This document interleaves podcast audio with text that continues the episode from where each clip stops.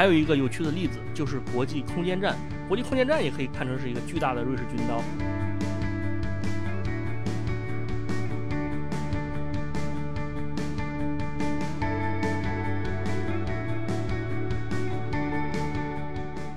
这期节目会让你笑中带泪，泪中带茶，茶里掺着地缘政治的味道。我们现在就开始吧。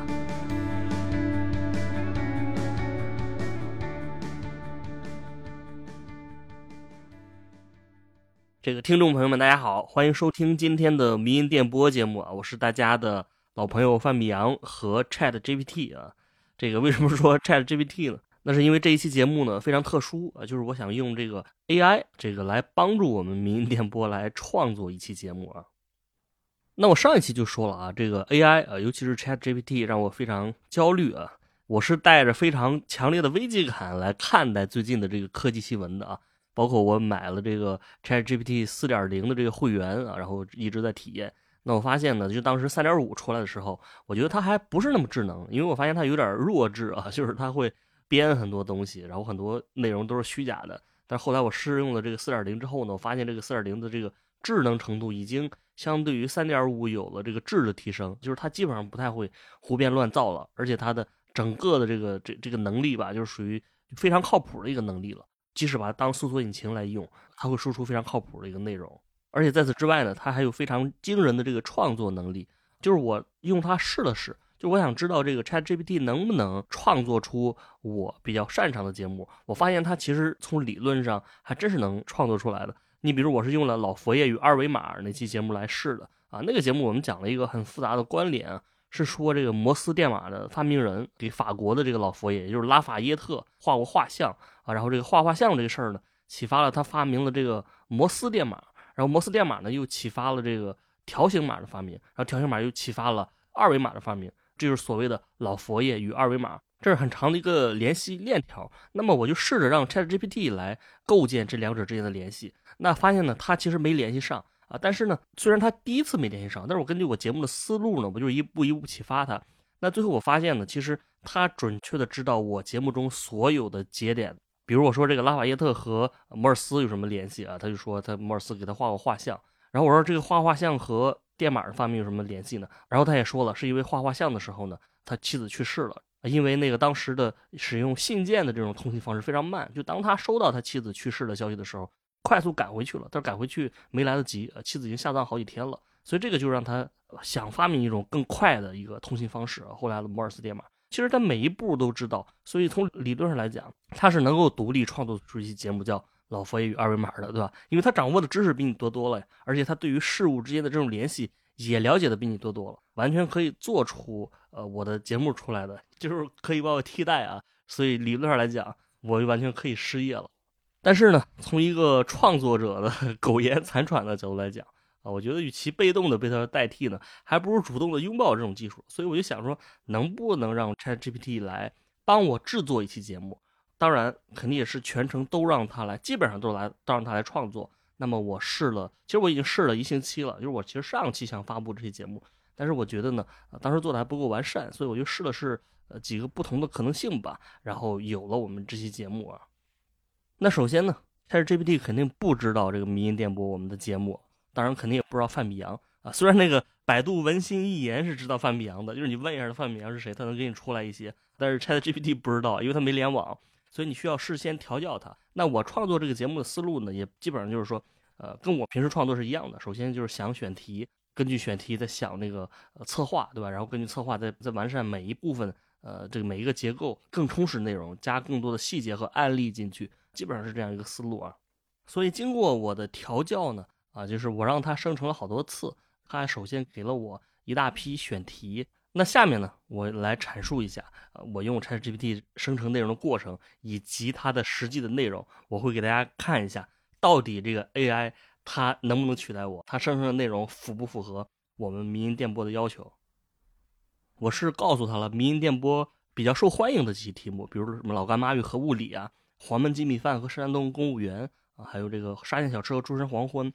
然后我也告诉他我们的节目的一个理念啊，就是嗯，我们这个节目介绍里面说的。我请求啊，我怕我态度太粗暴了，他会杀了我，是吧？我说我请您，请您那个帮我生成这个一些题目吧。那我先给大家读一下他生成的题目吧，挑出几个比较好的，感觉比较有意思的。首先是拿破仑与火锅啊，这是他的一个题目。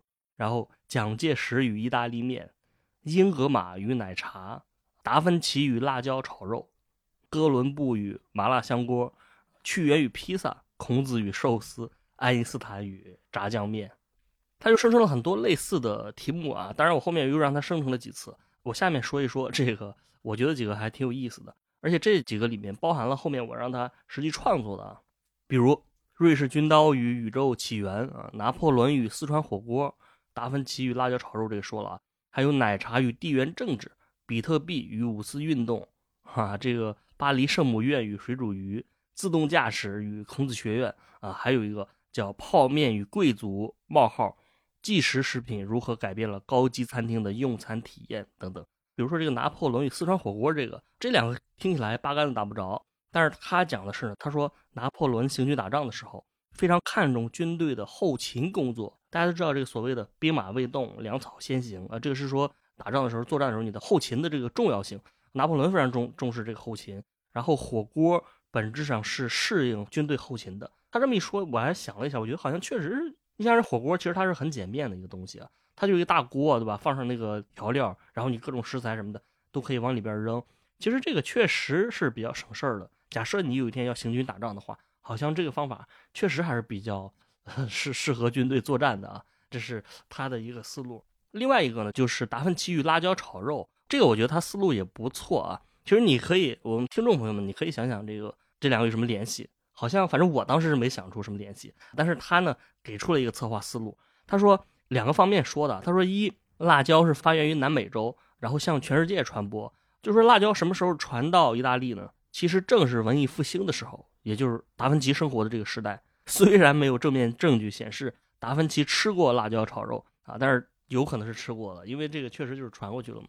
那从另一方面呢，他又从植物学的角度进行联系的。他说，首先，达芬奇对于植物学很有研究，在他的这个笔记里面呢，有很多关于什么植物形态啊、生长规律的一些描述啊，包括绘画，对吧？达芬奇还研究了这个植物的药用价值和植物对于环境的影响啊。那如果说辣椒真的时候从这个时候传到意大利的，对吧？他传并不是说把辣椒的那个果子给传过来，他肯定是可能要在意大利种植，有可能呢，达芬奇可能会研究过这些植物。啊，当然他说了，这个可能也是一些设想，那并没有呃实际证据去支撑。但是我觉得这个联系的思路，这个确实比人类做的要好。你让我联系这两个，我可能就找不到一些共同点啊。但是他确实给你 这是吧胡编乱造，呃，造出来了啊，这是非常有意思的一个地方。那另外呢，有一个我觉得不错的是他这个奶茶与地缘政治这一篇。当然呢，因为这个 ChatGPT 啊，它没有这个政治敏感性，它输出的一些内容经过了我一些脱敏处理啊。但是呢，基本上就保持了它的原回答啊。我可以给大家听一听他创作的《奶茶与地缘政治》这个节目啊。你想想看他应该怎么说？他说：“大家好，欢迎收听今天的迷音电波节目，我是 Chat GPT 啊。我很荣幸能为范米阳老师代班啊，为大家带来一期别开生面的奶茶与地缘政治的故事。这期节目会让你笑中带泪，泪中带茶，茶里掺着地缘政治的味道。我们现在就开始吧。”啊，这个这个俏皮话不是我加的，这是他自己生成的。因为我跟他说要幽默一些，但是他很显然这个他对于人类幽默的理解还不是太到位啊。他说，首先让我们回顾一下奶茶的历史。奶茶起源于中国，后来传到印度啊，再后来到英国也开始流行。那现如今呢，奶茶已经成了全球范围内的人气饮品。所谓的地缘政治呢，就是研究地理与政治之间的关系，包括资源啊、贸易啊、国际关系等等。别看这个词儿挺高大上的，其实和我们日常生活中的奶茶有千丝万缕的联系啊。首先，奶茶所使用的茶叶、牛奶、糖等原料，在地缘政治中具有重要性。以前，中国的茶叶主要是通过陆路的丝绸之路传播到中亚、欧洲等地啊。后来又有了海上丝绸之路，茶叶拉近了国家之间的距离，还带动了文化交流。那再来说说奶茶另外的一个重要成分——牛奶。呃，牛奶的产地可以说遍布世界各地，从荷兰的草原到新西兰的高山，再到美国的大农场，啊，牛奶贸易的背后是一个国家与国家之间争夺市场份额的战场，而这场战争也离不开地缘政治的影响。那讲完了奶茶的起源和地缘政治的概念啊，我们就进入重头戏了。这一部分我们要重点探讨啊，奶茶产业如何促进国际贸易，以及国家与地区之间的经济联系。在奶茶的世界里呢，不同地区都有自己的特色。台湾的珍珠奶茶，泰国的椰奶奶茶，印度的马赛拉奶茶等等，这些都是奶茶产业的瑰宝。正因为这些奶茶品牌在全球范围的传播，使得奶茶已经超越了单纯的饮品，成为地区间。文化交流的桥梁啊，以台湾地区的珍珠奶茶为例，作为一种代表性的饮品，珍珠奶茶的全球传播带动了台湾茶叶的出口，促进了与其他地区的这个贸易往来。自从1980年代诞生以来，这款产品呢就迅速在全球范围内获得了广泛的关注。珍珠奶茶的成功，使得茶叶呀、珍珠粉圆啊、糖浆等原料的出口量不断增长啊，为台湾带来了丰厚的经济效应。那同时呢？珍珠奶茶也成了台湾地区的这个软实力的象征啊。类似的，泰国的椰奶奶茶和印度的马赛拉奶茶也在推动这两个地区的国际地位啊。那随着奶茶产业的蓬勃发展，越来越多的奶茶品牌在国际市场上扩张。这些品牌在不同的国家和地区的市场竞争当中呢，需要应对各种地缘政治的影响。例如，在中国大陆市场，台湾奶茶的品牌与大陆的品牌竞争非常激烈；而在其他地区，比如英国、美国等地，奶茶品牌则需要根据当地市场的消费习惯和口味喜好做出调整。在全球范围内，奶茶品牌还需要应对原材料价格波动、关税政策、外汇汇率等地缘政治因素，这些都对奶茶品牌的国际化产生了影响。接下来，我们说说奶茶与地缘政治未来的发展。在全球气候变化、资源紧张等问题日益严重的背景之下。奶茶产业也面临着挑战，比如奶茶产区的气候变化可能影响茶叶的产量和品质，牛奶生产过程中的环境问题等等。奶茶产业如何在应对这些挑战的同时实现可持续发展呢？啊，一方面，奶茶产业可以寻求可持续的原料供应，比如支持有机茶叶种植，减少化肥和农药的使用，以及鼓励采用环保的奶源。另一方面，奶茶品牌可以通过创新推出更多环保。啊，这个为什么是环保呢？因为那么在这里是 ChatGPT 停止了，后面内容没有生成出来，但是我们大概可以看出来，就是它指的是推出更多的环保产品啊。那这个是奶茶与地缘政治啊，当然这个算是一个提纲，而且我们可以听出来，它生成这个内容呢，首先，呃，幽默层次肯定是不够的，对吧？不如这个范老师幽默。再一个就是你听它内容其实还是有点水的，就是它并没有举具体的例子啊，说比如台湾奶茶到底是怎么促进这个地区的。一个发展的，包括哪些品牌的啊，哪些种类的，他没有说太具体。那通过这次创作呢，我就让他在后面的创作当中啊，就多了一些更实际的内容，还是说细节和举例。所以下面呢，我想给大家展示另外一个 AI 创作的内容啊。那这个呢，我没有改任何一个字，没有做任何调整。这个叫做瑞士军刀与宇宙起源啊。我首先提示一下，这个瑞士军刀大家知道吗？就这个瑞士军刀不是一种军刀啊。为了防止有些朋友可能不知道。它指的是我们那种多功能的小刀具啊，这个大家应该见过，就是它里面既有刀，又有那个啤酒起子，是吧？还有拧螺丝的什么东西啊？还有那个乱七八糟的，就各种功能吧。下面请欣赏 AI 的这个瑞士军刀宇宙起源。他说，现代宇宙探测任务需要面临复杂的技术挑战，而类似瑞士军刀的多功能一体化的设计思想，在宇宙探测器的设计上有所体现。以下是一些具体的例子和应用场景。啊，首先是灵活性与模块化设计，许多现代宇宙探测器采用模块化设计，使得科学仪器可以在任务进行中进行升级和替换。这种设计思想与瑞士军刀的多功能相似，都强调了灵活性和实用性。另外，机械臂和抓取工具（冒号）许多宇宙探测器，尤其是火星探测器，都装备有类似瑞士军刀的机械臂和抓取工具。采集样本、钻孔、分析化学成分等。例如，火星科学实验室上的好奇号火星车携带了一台名为“山羊”的机械臂，具备多种功能，如摄影、钻孔、激光分析等。紧凑与高效，宇宙探测器的设计需要在有限的空间内尽量容纳尽可能多的科学仪器和功能，因此设计师们努力实现紧凑和高效的设计，就像瑞士军刀一样，比如。土星环绕卡西尼号探测器在相对较小的体积内集成了多达十八种科学仪器，为土星卫星的研究提供了丰富的数据。这些例子展示了瑞士军刀的多功能一体化的设计思想在现代宇宙探测器中的应用。这种设计理念使得宇宙探测器能够在有限的空间和资源条件下完成多样的功能。这个是它的可以说是一个总论，就是他说这个宇宙探测器呢和瑞士军刀有很多。相似的地方，那我下面呢，因为它前面提到模块化设计呢，我下面内容是让它这个更加的完善一下这个模块化的这一部分，让他举例啊。他说，当我们谈论灵活性和模块化的设计时，呃，宇宙探测器就像是一个大的瑞士军刀。让我们来看一个例子：哈勃太空望远镜。哈勃太空望远镜呢，是一个伟大的科学工具，它就像是一个宇宙版的瑞士军刀，因为它的模块化设计能够让它在任务中不断的升级和更新，哈勃太空望远镜在多次维修任务中更换了部分仪器，以提高观测性能。再来谈谈詹姆斯韦伯太空望远镜，这个即将发射的大型红外远望远镜也采用了模块化设计。其实这个我们知道，这个韦伯望远镜已经发射了，对吧？但是它的资料截止的时候，它好像还没发射啊。他说，这意味着如果未来有更先进的仪器出现，科学家可以轻松地将它们集成到。韦伯望远镜中啊，就像给瑞士军刀增加了一个新功能一样。还有一个有趣的例子就是国际空间站。国际空间站也可以看成是一个巨大的瑞士军刀，因为它的每一个部分都可以独立工作，同时又能协同完成复杂的科学任务。在国际空间站上，宇航员们可以进行各种实验，研究微重力对生物和材料的影响，甚至还能进行地球观测和宇宙观测。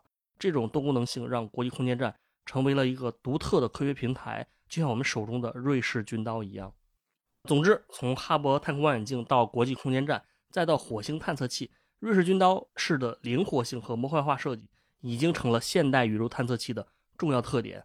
这是这个啊，我从我们听起来，我觉得呢，因为我没有给它加入幽默元素，所以它听起来像是一个强行科普的一个稿子。但是我感觉它这个科普还是呃挺在理的，尤其是说这个模块化的这些东西，因为我们之前研究设计的时候。也老聊这个模块化，其实他说的挺靠谱的，就是这个呃提高成功率啊，然后这个可替换性以及这个什么紧凑设计，其实这些也都是模块化设计的一些特点啊。那下面呢啊，我还是给大家展示一个呃题目啊，这个叫做“泡面与贵族即食食品如何改变了高级餐厅的用户体验”。那当然这一篇呢，因为大家可以听出来，上面我读的那些内容，它其实是 AI 生成的某些部分吧。就是某一个层面的内容，我并没有把它组合成一个比较完整的结构。那下面这个呢，我其实是把它组合了，组合成了完整结构。而且呢，我是加入了个人的一些编辑，就是我并没有给它增删内容，这所有内容都是 AI 创作的。但是我把它就是编辑成了一个比较呃更好一些的结构吧。大家想泡面与贵族，这个我们可以来听一听啊。当然呢，其实它的副标题里已经说了，就是即食食品。其实它讲的也本身也不是泡面，就是即食食品如何改变了高级餐厅的这个用餐体验。他说：“工业革命极大地推动了各种技术的发展，为即食食品的生产和普及创造了条件啊。首先，他说了四种这个即食食品啊，他分别说的，第一个是十九世纪初的罐头啊，罐头这个我们都知道。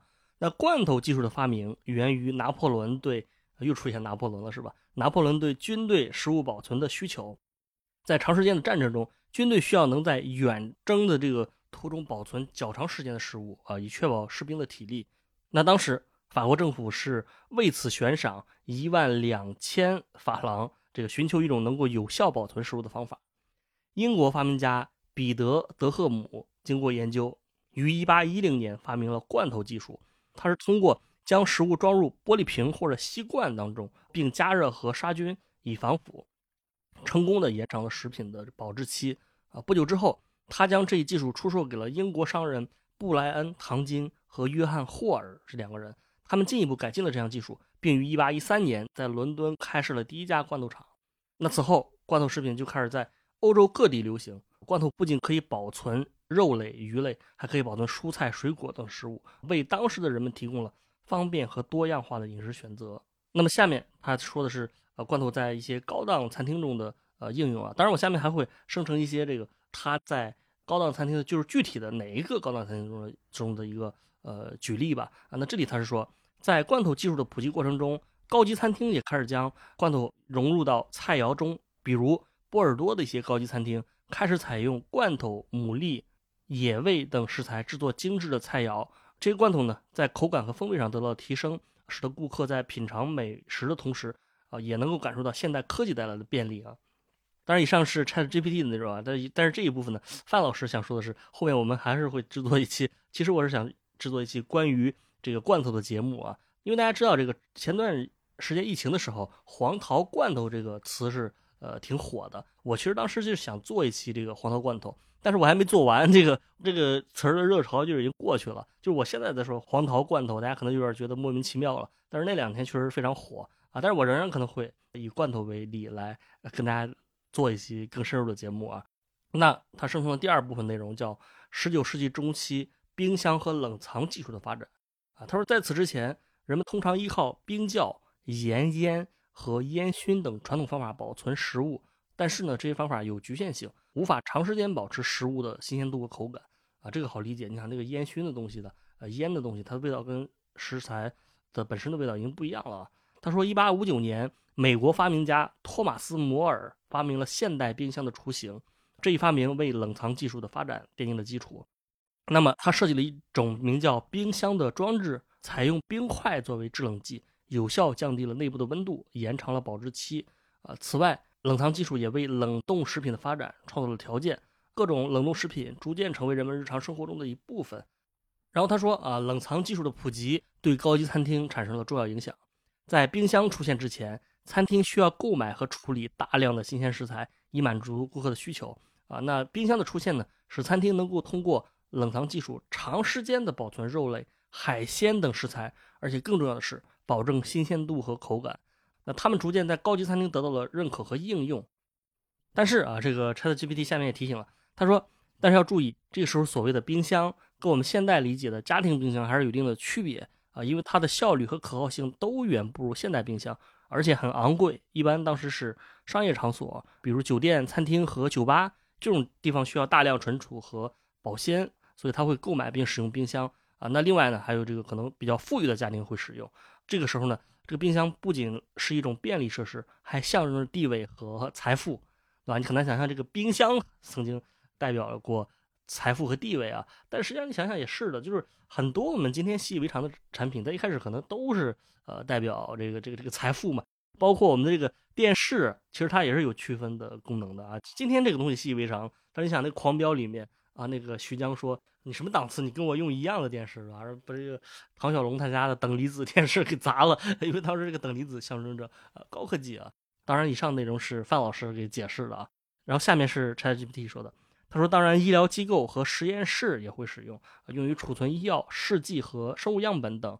冰箱对于保持恒温和确保药品的有效性至关重要。但是，冰箱真正成为家庭必备，其实是二战以后啊。我们后面会说啊。”这是冷藏技术，然后他说了第三点，就是这个即食技术的发展，就是二十世纪初快餐文化的兴起。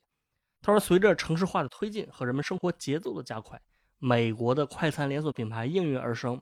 比如啊，这个麦当劳是一九四零年成立的，肯德基是一九五二年成立的，就这些品牌迅速在美国乃至全球范围内流行起来了，推动了即食产品的产业化和标准化。啊，当然，其他的知名品牌，比如汉堡王、德克士和必胜客啊，也是类似的。他说，产业化和标准化的发展体现在快餐品牌对产品的统一制作流程、口味和质量的严格把控啊，以及在店面设计和服务的一致性。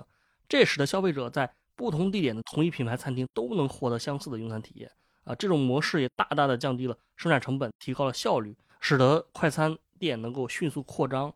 与此同时，一些高级餐厅也开始。尝试融入快餐元素，他比如纽约的一家法式餐厅，啊，尝试将汉堡包升级为法式汉堡，啊，这个使用高级食材，比如鹅肝和松露。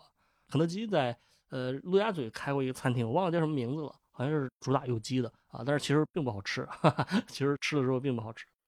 然后 Chat GPT 说，他说此外还有其他的一些高级餐厅尝试将即食食品进行创新和升级，比如将炸鸡翅腌制成具有地域特色的口味。啊，来吸引更多的消费者。这个我补充两句，就是他讲的是快餐的连锁化。其实这一部分我还是要，可能就是在下一期节目或下一期节目，我们还是会讲，就是讲这个麦当劳的出现对于整个连锁餐饮品牌的发展吧。你比如我们很熟悉的什么许留山啊，啊，什么吉野家，我们看着好像这个许留山是香港的，对吧？吉野家是这个日本的，但其实他们都受到了麦当劳的一种影响啊。这个我们会专门做节目来说这个事儿啊。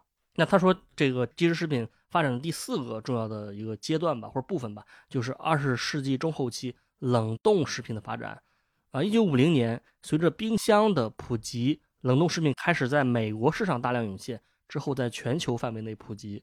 那么这里其实大家也要注意啊，就是呃这里的冰箱跟之前那种所谓的冰箱雏形还是不一样的，因为尤其二战之后吧，现在生活的呃欧美以及日本的普通家庭的一种一种设备了，所以它就是普及开来了。所以那在这种情况下，你们自己家就有冰箱，你肯定会普及很多冷冻食品的。他说冷冻果汁啊，冷冻鱼肉、冷冻熟食、冷冻披萨，还有冷冻蔬菜，都是在冰箱普及过程中流行的。当然呢，ChatGPT 其实在它生成的内容当中。对于这每一个内容都做了详细的介绍啊，那它的功能特点就是它都是在一九五零年左右之后吧，就是推出的。那这些项目呢，有的是我们熟悉，有的我们可能不熟悉。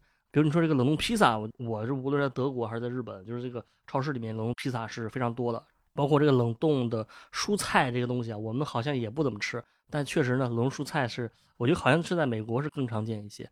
反正吧，总之这些都是在冰箱普及过程中流行的。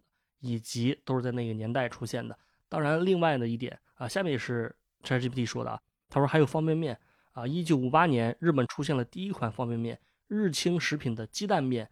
之后，方便面迅速风靡全球，成为代表性的即食食品。但是他讲的这个也是对的啊，因为咱们之前有两期节目，一期叫《方便面与资本主义》，一期叫《康师傅与尼克松》。那两期节目其实咱们也提到过，就是这个。方便面的产生确实是受到了当时方便食品热潮，也就是这种即食食品、冷冻食品的热潮的一种影响。其实它并不是独立出现的，它只是这个热潮当中的一部分。因为所谓的方便面啊，它的本质就是方便拉面。你既然所有的食品都能方便化，为什么我这个拉面不能呢？然后 ChatGPT 说啊，他说，那么冷冻技术也确实对高端餐厅的发展起到了不少的作用，比如食材的保存，对于一些时令性很强的食材。某些蔬菜、水果和海鲜，高端餐厅可以借助冷冻技术，在食材产量最高、品质最佳的时期进行大量购买和储存。那么这样一来呢，餐厅便能在整个季度或者全年都提供这些时令食材的美食。很显然，这个在以前没有冰箱的时候，可能可能不现实啊，可能不太好办。还有进口食材的运输和储存，对于一些特色进口食材。比如法国鹅肝啊、澳洲龙虾呀，啊，那冷冻技术可以确保在食材长途运输过程中保持新鲜度和口感。那另外呢，为了节省成本和提高效率，在一些情况下，高端餐厅也会使用优质的冷冻半成品的食材，比如冷冻饺子皮、冷冻面团等等。啊，这样可以节省厨师的时间和精力，提高厨房的工作效率。那么以上呢，其实是 AI 它给我做了，相当于做了一个 literature review 啊，就是做了一个文献综述。因为这个节目叫《即时食品如何影响了高端餐厅》，所以它是大面的讲了一下，就是这个所谓的即时食品是怎么来的，对吧？他讲了四个阶段，从之前的罐头也好，到后面的呃快餐也好，到后面的呃速冻食品也好，对吧？他讲了这样一个呃过程。那么第二部分呢，他主要是举了很多例子啊，我就是综合来阐述他给出的一些例子啊。也就是我们从罐头、泡面、冷冻食品，还有连锁快餐这几个角度来具体说一说，他们跟高端餐厅有哪些结合。拿第一个罐头来说，他首先举了一个非常非常有名的餐厅，就是这个 Norma 餐厅啊。这个 Norma 餐厅呢是丹麦哥本哈根的，我相信这很多朋友应该听过这个啊，虽然咱们没吃过，但是听过啊，它是特别有名。然后它是一个米其林三星的餐厅。那么它曾使用罐头食材，比如腌制蔬菜和水果，为客人提供。独特的口味体验，也就是他在某些菜当中其实是使用过这个罐头的。另外呢，他举了一个法国餐厅的这个例子，他说这家著名的法式餐厅会使用罐头鹅肝和罐头橄榄制作美食。也就是说，这些高端餐厅啊，确实可能会使用一些罐头类的食材来制作食品。那这个其实不就证明了这个确实即食食品对于高端餐厅其实也是有影响了。所以下面呢，他说泡面方面啊，他说比如。纽约市有一个餐厅叫猫猫福库 Noodle Bar，他说这个餐厅是以创新的拉面和其他亚洲美食闻名。然后这个餐厅曾推出一款名为 Instant Ramen 2.0的特色菜，它就是使用高级食材来演绎这种听起来低端的食品。啊。另外，他举了一个洛杉矶的例子，叫开苏亚。那这家日本料理餐厅曾经推出了一款名为 Crispy Rice Spicy Tuna 酥脆米饭辣吞拿鱼 啊，这个寿司。那为什么叫酥脆呢？是因为这款寿司的底部使用了脆脆的泡面啊，就是还没有泡它泡面是吧？然后再搭配辣金枪鱼和一些特色调味料，这是它的一个例子。然后它案例三啊，就是纽约一家叫 Happy Noodle 的创意餐厅，将方便面和地道的意大利面相结合。然后餐厅将泡面煮熟之后呢，用意大利面的烹饪方式，比如意大利的肉酱面、海鲜面，吸引了大量的食客。当然，这个案例呢，我听着就很奇怪，我说这个 Happy Noodle 这个听起来不像是什么正经的高端餐厅的名字啊，听起来像是连锁快餐。然后我就是搜了一下，我就问他，我说你确定这个 餐厅存在吗？他说不存在，这是我编的，是吧？他说对不起，这是我编的啊。这个 ChatGPT 非常诚实。那第三个是连锁快餐，他说美国的一家连锁快餐品牌就 Shake Shack 啊，Shake Shack 我就很熟了啊。这个我记得我一到日本来的时候呢，那有些日本在日本的朋友就给我推荐说让我吃 Shake Shack，我说这个咱们老上海特产是吧？老上海特产就是 Shake Shack 确实很好吃啊，我在上海有时有段时间经常吃。但是它是起源于美国纽约的啊，它主要是提供汉堡、热狗、奶昔等美式快餐啊。然后呢，ChatGPT 说它注重使用优质食材制作美食，为顾客提供高品质的快餐体验。那还有一个案例是叫 Pratt A Manager。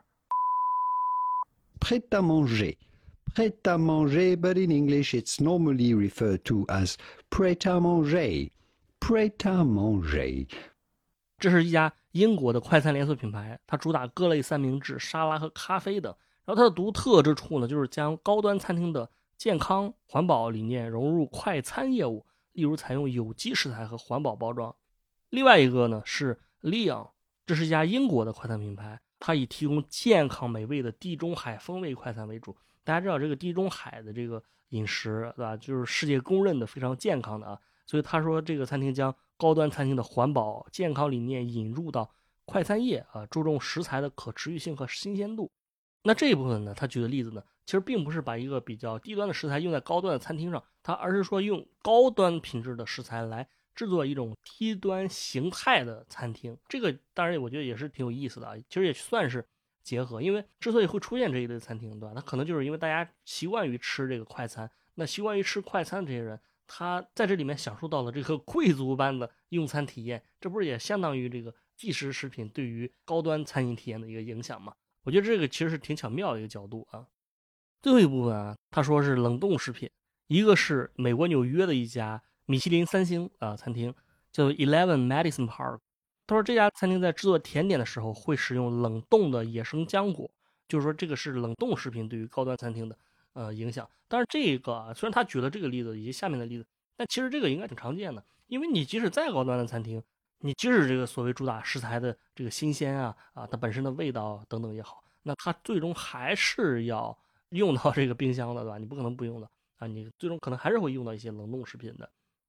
那么以上呢，就是这个 ChatGPT 它做的这一款叫《泡面与贵族》这期节目啊。那当然呢，其实这个。虽然我说是它生成的，但是我对它也施加了影响。就我在输出的时候，我就是让它着重产出这个即食食品的发展历史，然后要结合一些高端的应用。它确实是算是完成了呃一个 这个呃话题吧、课题吧。通过以上节目，我不知道大家怎么判断这个 ChatGPT 会不会代替范老师的工作啊？我觉得呢，平心而论，他策划的这些节目，因为他没有主观意识，所以他没办法就是像我一样去思考。所以他只能有一些非常僵硬的联系啊，这些联系呢，有的听起来我们人类想不到，但其实有的听起来也是挺僵硬的。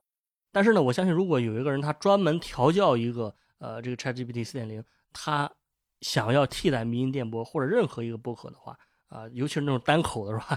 这是单口播客创作者的危机啊，因为单口一般都是知识性的，他是不可能一直在说段子什么的，不像那个那个对口的或者好几个人那么搞笑。它的知识密度可能会更密一些啊，浓度更高一些，所以往往是这种很容易被 Chat GPT 所代替。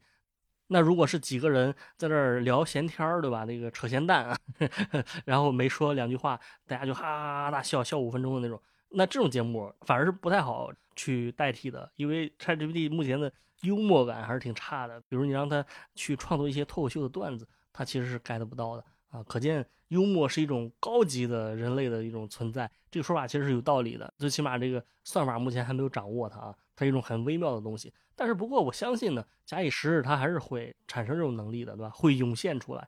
那么另外一个 ChatGPT 呢，可能给我的一个特别大的一种震撼是，这个 ChatGPT 它的原理呢，啊，当然我说的可能不那么准确啊，但是它确实是一种基于语言的一种呃存在。我会感觉说，这个语言虽然我们思考的时候会用到语言，但是我们还是会觉得思考确实比语言要深刻，就是先有的思考再有语言。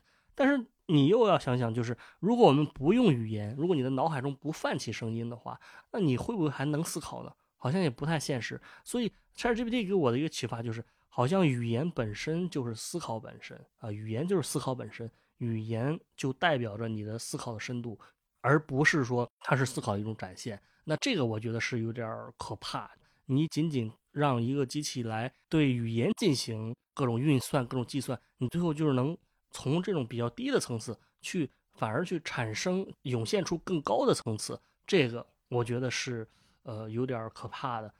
当然，如如果未来科技真的证明说这个 ChatGPT 它涌现出了自主意识，那我觉得这个可能对于这个揭示人类的一个发展，可能有更多的参考的意义。就是人类可能不是说先有大脑思考才有语言的，而是说因为人类掌握了语言，所以它促进了大脑的整个的发展，促进了人类文化的本身的这种深度。你想为什么我们常说，如果我们不跟别人聊天儿，很多时候我们没法思考，对吧？就是在聊天儿、在交流过程中，我们产生了很多想法。那其实这个状态，我像我们每个人都有这种体会啊，就是你的所谓思考，其实并不是思考，其实用嘴在思考。那这种状态可能也能说明一些这种情况吧，就是这个语言本身就是思考，好吧？这个我们今天的节目呢，就给大家展示一下 这个 ChatGPT 创作的内容，因为我本来是想用 ChatGPT 独立的创作出。出一期节目了，就是说我不聊好几期，我就是搞一期纯的 AI 的。那么那个呢也是很有噱头，但是我发现就是目前它的创作水平，我没法给大家就是说搞一万字的稿子给大家读一读，然后大家就很干瘪的听完，呃，我觉得可能还是会很无聊的。当然这期节目也不是很有意思，但是这个仅仅代表我作为一个普通的内容创作者，我对于 AI 的一种思考和挣扎吧。好。这个是我们今天的民营电波节目啊，感谢大家的收听，我们下期再见。